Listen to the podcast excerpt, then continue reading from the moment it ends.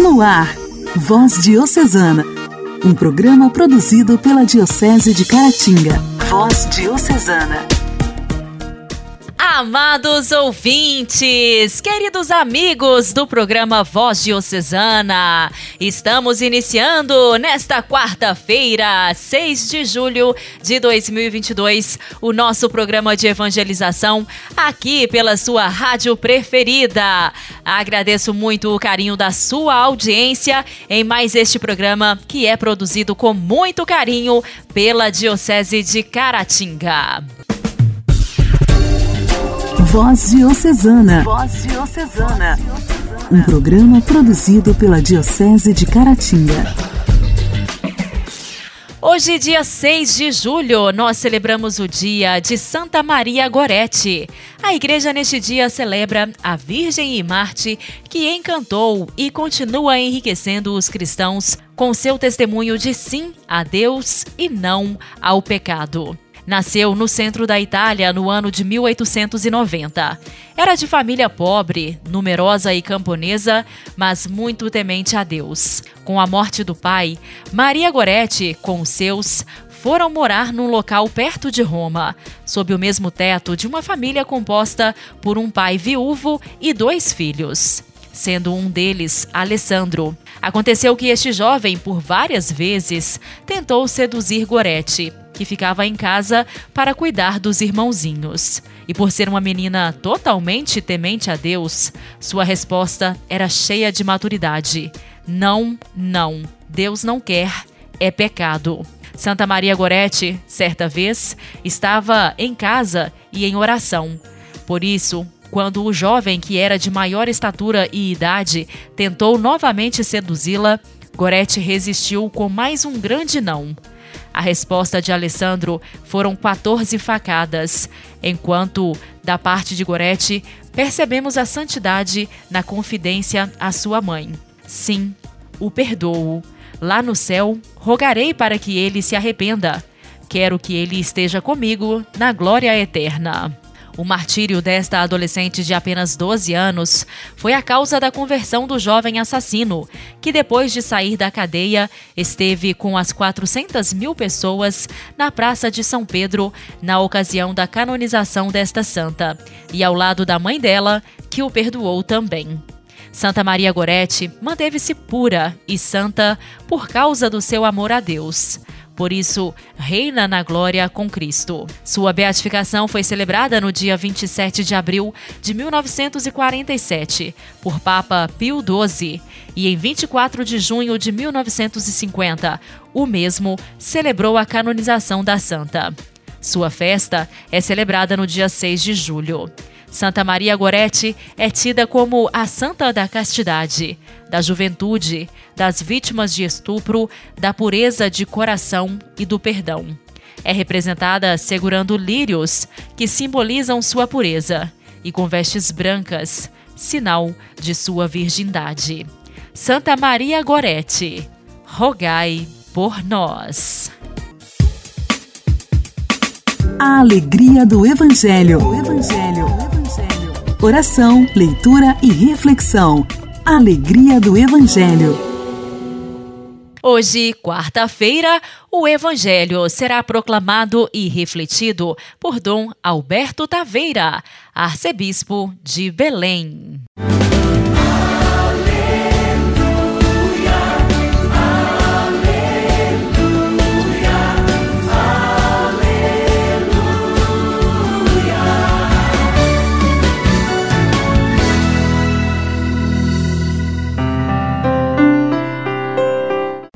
Naquele tempo, Jesus chamou os doze discípulos e deu-lhes poder para expulsarem os espíritos maus e para curarem todo tipo de doença e enfermidade. Estes são os nomes dos doze apóstolos. Primeiro Simão, chamado Pedro, e André, seu irmão. Tiago, filho de Zebedeu, e seu irmão João. Filipe e Bartolomeu. Tomé e Mateus, o cobrador de impostos. Tiago, filho de Alfeu e Tadeu, Simão Zelota e Judas Iscariotes, que foi o traidor de Jesus. Jesus enviou estes doze com as seguintes recomendações: Não deveis ir aonde moram os pagãos, nem entrar nas cidades dos samaritanos. E diante as ovelhas perdidas da casa de Israel, em vosso caminho anunciai, o reino dos céus está próximo. Belíssima lista dos apóstolos de Jesus, os doze apóstolos Ali tem gente que duvida, ali tem pessoas inseguras, ali tem pessoas ligadas à política, ali nós temos traidores. Daí por diante. Humanamente, Jesus não teve muito gosto. É porque ele os chamou porque quis. Até hoje é assim. Não só aqueles que são chamados a serem sucessores dos apóstolos, como é o caso dos bispos, mas tantas pessoas que são chamadas por Deus. Hoje, por exemplo, é, é dia de Santa Maria Gorete, uma jovem que aos 12 anos foi martirizada para manter a sua virgindade, para ficar firme na profissão da sua fé e na fidelidade à lei de Deus. Ou cada pessoa que é chamada. Eu hoje agradeço a Nosso Senhor porque nesse dia eu completo 25 anos de ordenação episcopal. Escolhi na época a data de Santa Maria Gorete justamente para ser apóstolo no meio dos jovens, adolescentes e crianças, da pureza, da castidade, de uma vida ilibada que Deus quer para todos nós. É o convite de Nosso Senhor para cada um de nós. A lista, mesmo que não sejamos os apóstolos, mas a lista continua. E todos somos chamados a proclamar, onde quer que estejamos, o reino de Deus está perto, está próximo. Não é só estar próximo e dizer vai chegar amanhã ou depois de amanhã. Está aí ao nosso lado. Basta abrir os olhos para perceber a realidade do reino de Deus.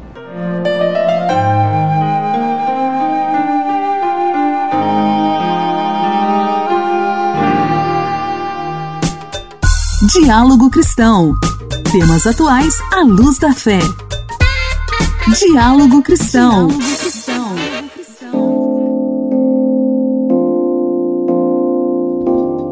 Os custos do produtor de leite aumentaram 62% entre janeiro de 2020 e abril deste ano, gerando uma elevação de 43% no preço final ao consumidor. As informações são do Centro de Inteligência do Leite da Embrapa, empresa brasileira de pesquisa agropecuária. A principal consequência deste cenário é a menor oferta do leite para o mercado e para a produção de derivados. No primeiro trimestre, a indústria fabricante de laticínios comprou 10,5% menos leite em comparação com o mesmo período de 2021, registrando a quarta queda trimestral consecutiva do setor e a maior desde o início da série histórica em 1997. Esse volume de leite comprado foi equivalente aos números de cinco anos atrás. Além do período de entre-safra, que começa em abril, a oferta de leite já vinha fraca desde o ano passado e ainda diminuiu em 2022. De acordo com o pesquisador da Embrapa, Glauco Carvalho, são vários os fatores que aumentaram os custos da produção, como a quebra da safra de grãos, principalmente de milho. Entre os insumos que mais subiram o preço estão os fertilizantes e os combustíveis afetados pela guerra Rússia-Ucrânia e pelo frete marítimo. Os preços só são praticamente preços internacionalizados. Nós tivemos uma alta forte aqui dentro. Claro que a pandemia auxiliou nesse incremento de preço, porque a pandemia também gerou ruptura em diversas cadeias. Para os pesquisadores e analistas do Centro de Inteligência do Leite, a crise econômica que reduziu o poder de compra da população está evitando novos aumentos. A tendência para o segundo semestre é que, com o período de chuvas, os preços tenham mais chances de se estabilizarem. Teve maior oferta de leite quando começa o período de chuvas. O Brasil, ah, historicamente e sazonalmente, cresce a produção é claro que ao crescer a produção, a gente vai diminuir um pouco a pressão sobre os preços de leite e dos seus derivados. De acordo com o Ministério da Agricultura, o Brasil é o terceiro maior produtor mundial de leite, com mais de 34 bilhões de litros por ano, e a presença da produção alcança 98% dos municípios, principalmente em pequenas e médias propriedades que empregam cerca de 4 milhões de pessoas. Igreja, Igreja em Ação. Formação, CNBB, notícias, Vaticano, diocese, não paróquia, troco a minha Igreja fé. em Ação. Igreja em Ação. Começou ontem, na Itália, mais um capítulo geral da Congregação dos Rogacionistas do Coração de Jesus. Em mensagem lida pelo superior geral Padre Bruno Rampazzo, Francisco destacou o tema do encontro sobre o caminho sinodal da Igreja falou sobre o desafio da inculturação e da importância de envolver os leigos na missão para testemunhar o Evangelho da caridade. O Papa Francisco enviou uma mensagem aos padres da Congregação dos Rogacionistas do Coração de Jesus, reunidos para o 13º capítulo geral em Morlupo, a 30 quilômetros de Roma. O texto, datado de 24 de junho, foi lido na manhã desta terça-feira pelo superior geral, o padre Bruno Rampazzo. Neste primeiro dia de assembleia, o bispo auxiliar da Arquidiocese de São Paulo, Dom Ângelo Ademir Mezzari, também conduziu um retiro espiritual sobre o tema do encontro, a vida religiosa rogacionista hoje, unidade, coordenação e partilha. Tema que foi enaltecido logo no início da mensagem do Pontífice ao apressar o intuito de se inserir no caminho sinodal da Igreja para identificar um itinerário comum para harmonizar unidade, pluralidade, comunhão e diversidade são as bases para a construção do presente e do futuro da congregação, disse o Papa, através dos pilares da participação e da missão. E ao citar o fundador da congregação, o italiano Santo Aníbal Maria de Francia, Francisco motivou os padres a seguirem o seu exemplo com um apostolado corajoso em favor dos mais necessitados, ao afirmar: Vocês são chamados a percorrer caminhos apostólicos, inclusive novos, para testemunhar o Evangelho da caridade, comprometendo-se a ser sinais eloquentes do amor de Deus e instrumentos de paz em todos os lugares. O conselheiro-geral da congregação, padre Gilson Maia, disse que os padres capitulares acolheram com muita alegria a mensagem do Papa.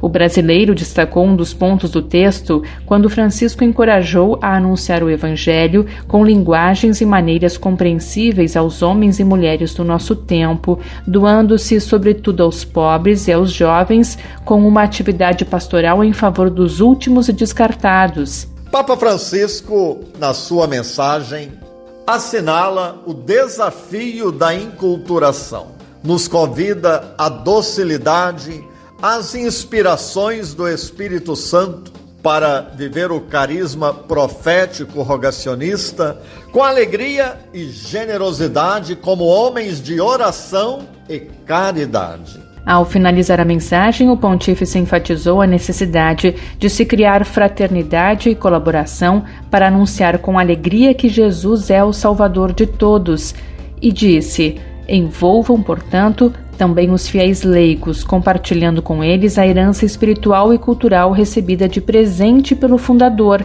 Busquem junto a eles novas maneiras de proximidade, promovendo a sobriedade como forma de partilha. Voz Diocesana. Voz Diocesana. Um programa produzido pela Diocese de Caratinga.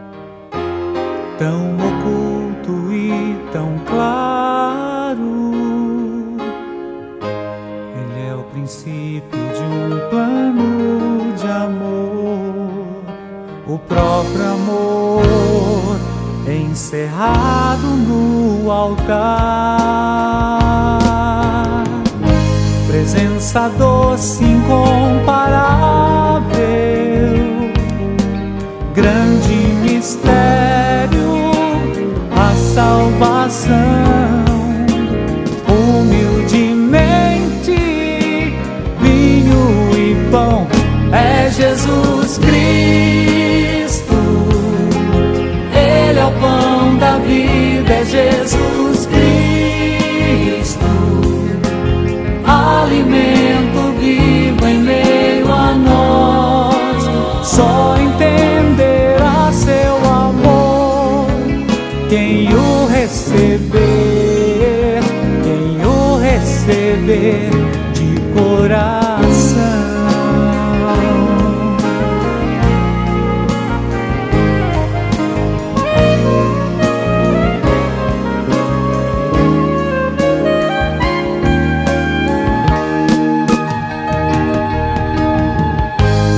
presença doce, incomparável, grande mistério, a salvação. Humildemente, vinho e pão é Jesus Cristo. Ele é o pão da vida, é Jesus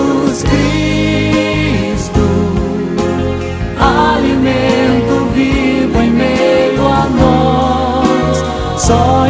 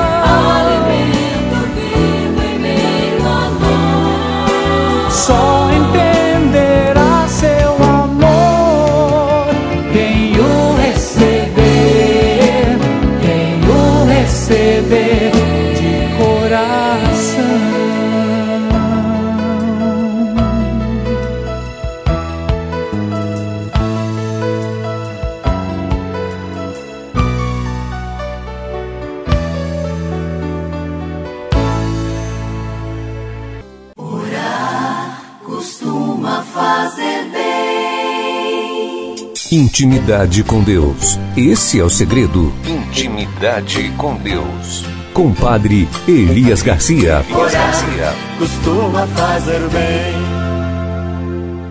Olá, meus irmãos e minhas irmãs.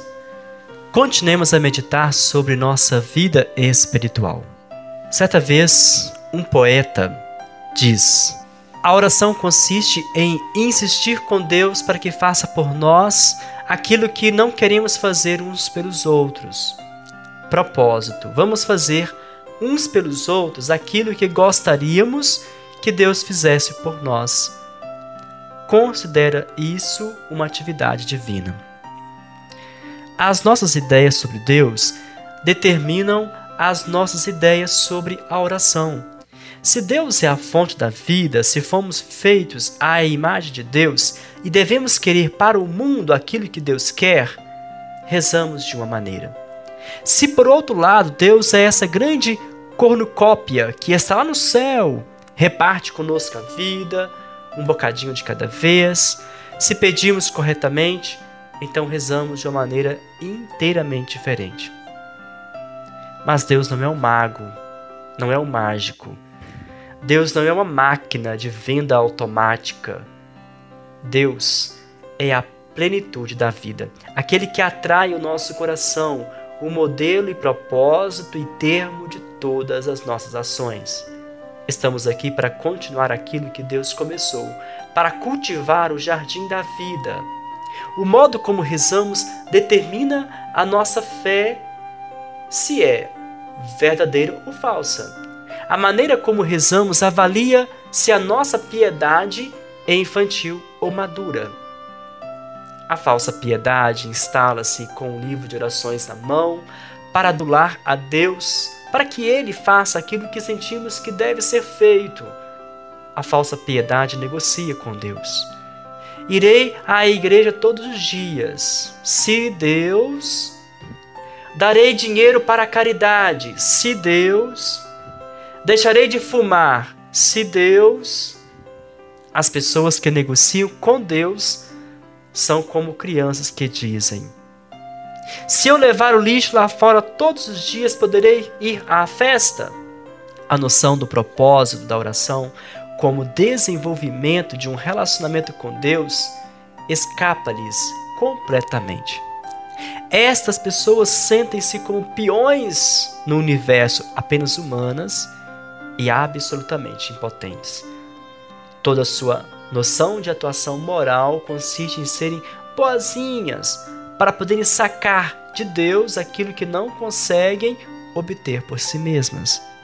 Vive numa fé superficial, barrada com uma fina camada de piedade. Não percebe que a piedade é a prática de disciplinas espirituais destinadas a aprofundar a nossa consciência de Deus na vida e não a transformar Deus numa miragem, num ídolo distante. Fé não é esperar que Deus nos dê aquilo que somos capazes de obter por nós próprios. Fé não é passividade. Fé é a certeza de que, se for bom para nós recebemos aquilo porque estamos lutando recebê-lo, recebemos o tempo de Deus, desde que façamos a nossa parte. Rezemos este dia. Deus fiel, dá-me a força de trabalhar para a plenitude da criação, para que a tua vontade possa ser feita assim na terra como no céu. Muita paz, Deus te abençoe e até mais.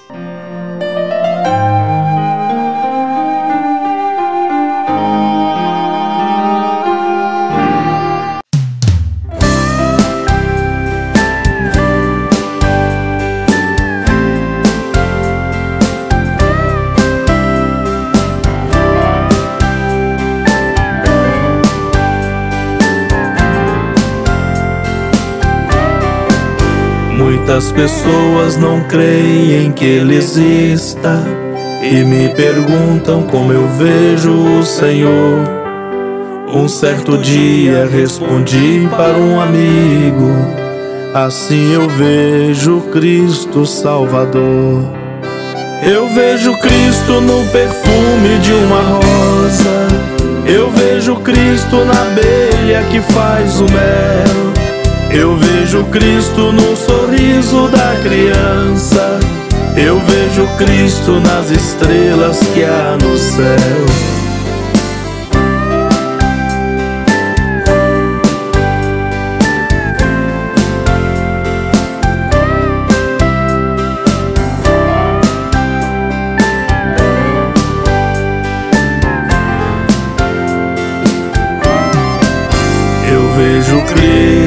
Na Bíblia Sagrada, que é o caminho para se chegar ao Salvador.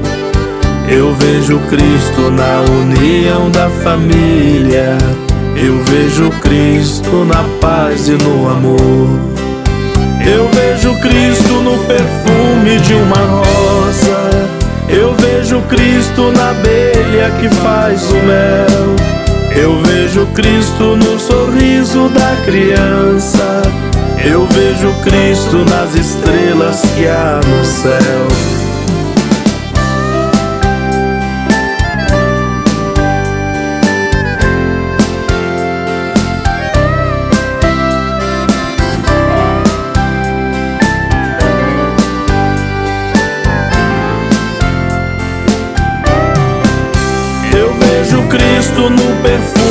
Uma rosa.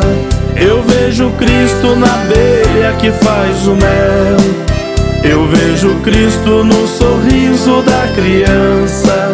Eu vejo Cristo nas estrelas que há no céu.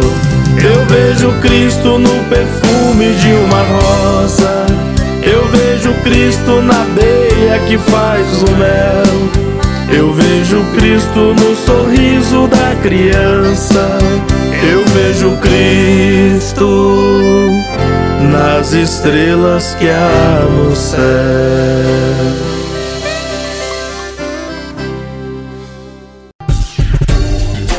Voz Diocesana. Voz Diocesana. Um programa produzido pela Diocese de Caratinga.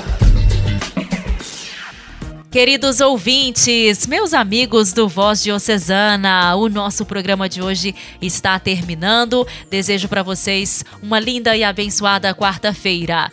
Amanhã, se Deus quiser, estaremos de volta por aqui e eu mais uma vez conto com a sua companhia. Um forte abraço, fiquem todos com Deus. Você ouviu Voz Diocesana um programa da Diocese de Caratinga. Voz Diocesana. Meu coração é do meu mestre,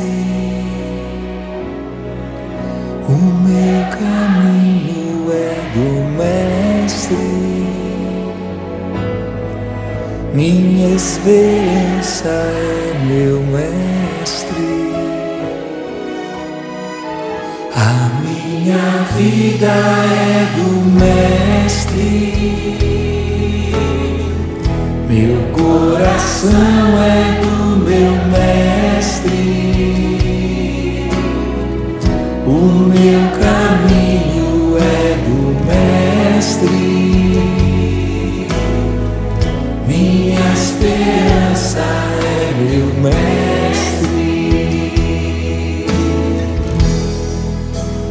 Deus eu entreguei o barco do meu ser, entrei no mar afora. Pra longe eu naveguei,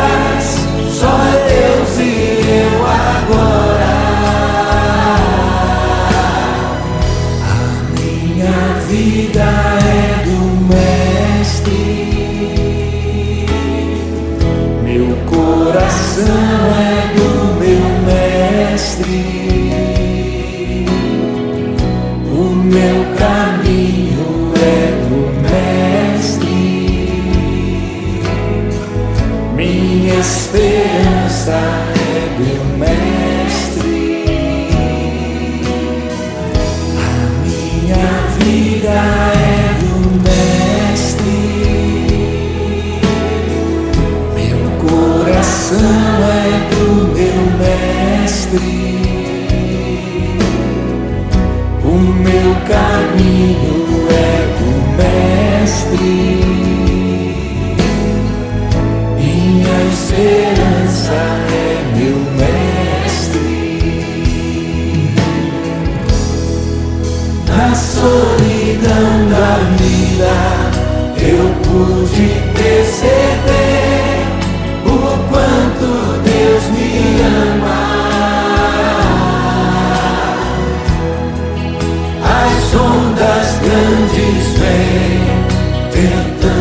me arrastar pra longe da presença.